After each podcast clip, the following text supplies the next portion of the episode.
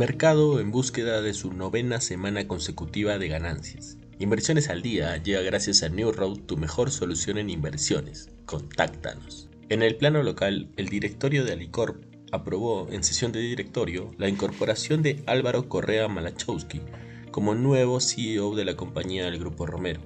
Este nombramiento, que entrará en vigencia a partir del 1 de marzo de 2024, marca el final de un plan de sucesión iniciado en agosto de 2023, cuando Alicorp anunció la salida de Alfredo Pérez Gublins.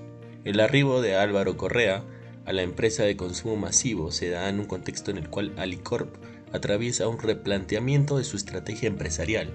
Este incluye una apuesta por una segunda fase de reset de su negocio y la implementación de eficiencias en la cadena logística. Así, Alicorp busca superar los desafíos financieros derivados de conflictos sociales, la normalización de precios de los commodities y la disminución en la capacidad de gasto de las familias. Todos estos factores impactaron sus resultados financieros en el segundo y tercer trimestre de 2023. En los mercados internacionales, las acciones abrieron al alza el jueves a medida que se acerca el final de un 2023 de altos rendimientos. El S&P 500 se acercó a un máximo histórico de cierre de 4.796 por segundo día consecutivo.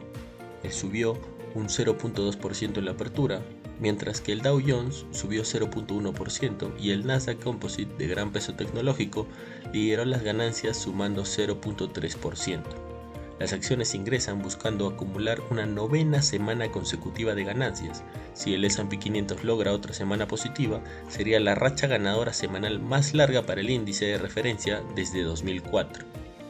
Nuevos datos económicos mostraron que las solicitudes de subsidio por desempleo subieron ligeramente en la semana que terminó el 23 de diciembre.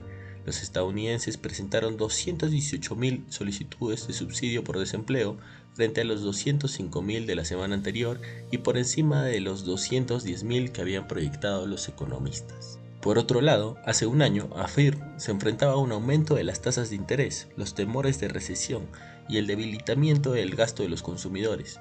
Las acciones de AFIR terminaron el 2022 con una caída del 90%, eliminando miles de millones de dólares en valor de mercado. Ahora los inversores de AFIRM están terminando un 2023 con un estado de ánimo muy diferente. Las acciones se dispararon un 430% en 2023 al cierre del miércoles, superando a todas las demás empresas tecnológicas estadounidenses valoradas en 5 mil millones de dólares o más.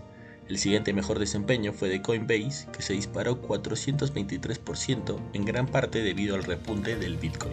No queremos irnos sin mencionar que Xiaomi detalló sus planes para entrar en el sobresaturado mercado de vehículos eléctricos de China y competir con los gigantes fabricantes de automóviles Tesla y Porsche con un modelo de automóvil en el que se dice que gastó más de 10 mil millones de yuanes para desarrollar. El modelo de automóvil de la compañía, conocido como Xiaomi SU7, está en producción de prueba y llegará al mercado nacional en unos meses.